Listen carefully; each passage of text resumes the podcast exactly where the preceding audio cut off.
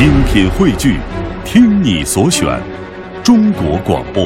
radio.dot.cn，。各大应用市场均可下载。爸爸讲故事时间。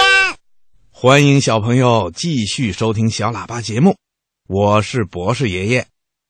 听广播的小朋友，在今天的小喇叭抱抱熊故事时间里呀、博士爷爷要先请你听一个童话故事《索尼娅捕鱼》。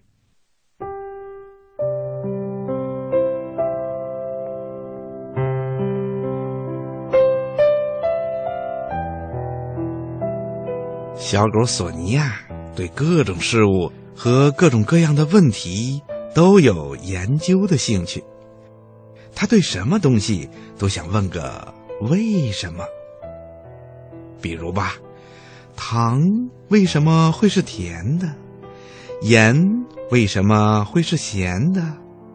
或者问人为什么要上班啊？或是问热灌肠是从哪儿长出来的呢？主人伊万认为，索尼娅提的问题都很愚蠢。虽然他对索尼娅提出的问题一个也回答不了。愚蠢的问题，他说：“糖是甜的，是因为它是糖啊，明白了吗？”要是它是盐呢，还甜吗？索尼娅问。伊万生气了，他不再理睬索尼娅。可是主人伊万越不回答索尼娅提出的问题，小狗索尼娅脑袋里冒出的问题呀就越多。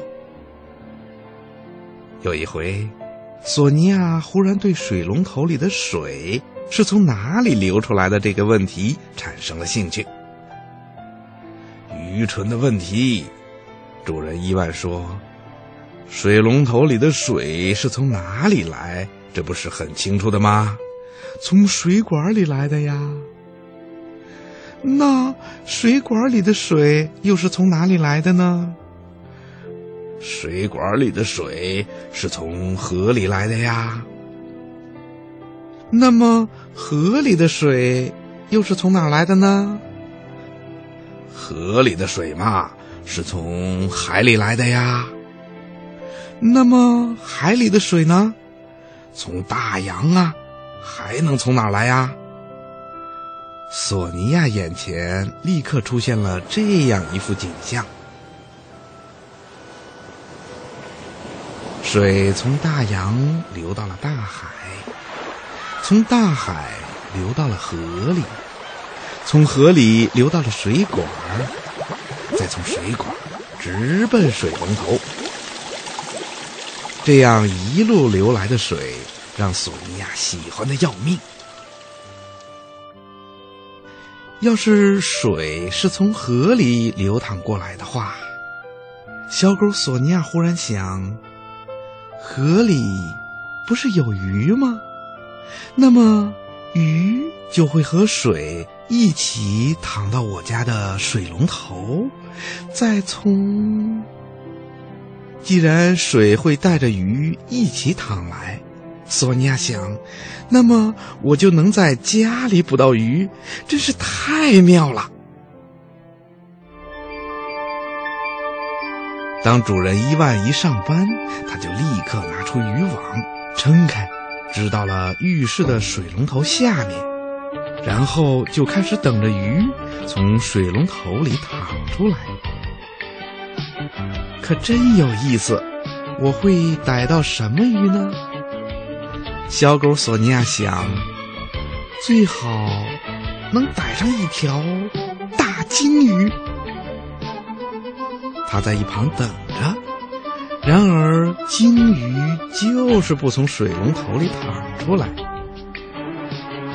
嘿，我真糊涂了。小狗索尼娅想，金鱼的个头那么大，水龙头那么细，它钻不进的。那么，小鳝鱼和小鳗鱼总该可以吧？可是，小鳝鱼和小鳗鱼也不知为什么没有出来。准是他们从水龙头里刚要出来，看见我在这儿，又缩回去了，可真够狡猾的。索尼娅想，不碍事儿，你们狡猾，我比你们更狡猾。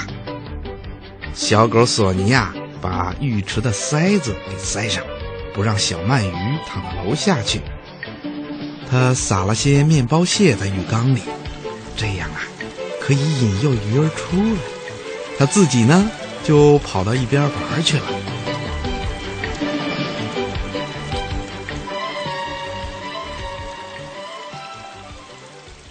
过了十分钟的光景。从浴室里传来了可怕的哗哗声和水往地上泼溅的声音。来了，大金鱼来了！索尼娅想着，拿起渔网跑进了浴室。瀑布从浴池边儿哗哗的挂下来，盥洗间已经漾成了一个小湖，却没有鲸鱼。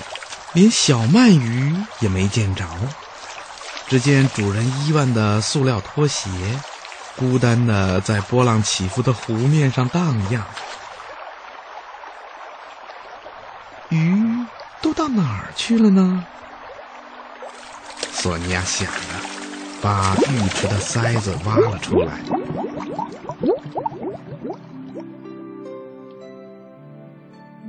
不可能一条鱼都没有的，河里总会有几条鱼的呀。小狗索尼娅眼前出现了鱼儿在河里游泳的情景。那些鱼儿接着游进了水管，然后顺着水管往上游。哦，聪明的小狗猜想，当然，他们是游上来了。不过，他们都被捉去了。先是十二楼的捉去了一些，然后是十一楼的捉去一些，接着是十楼，接着是九楼。到我们三楼的时候，就一条都不剩了。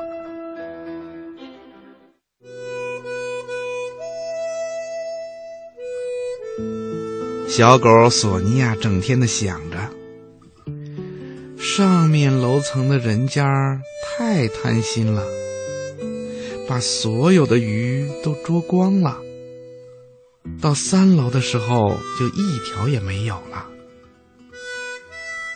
于是啊，小狗索尼娅得出了一个结论：他的家里是休想不到鱼了。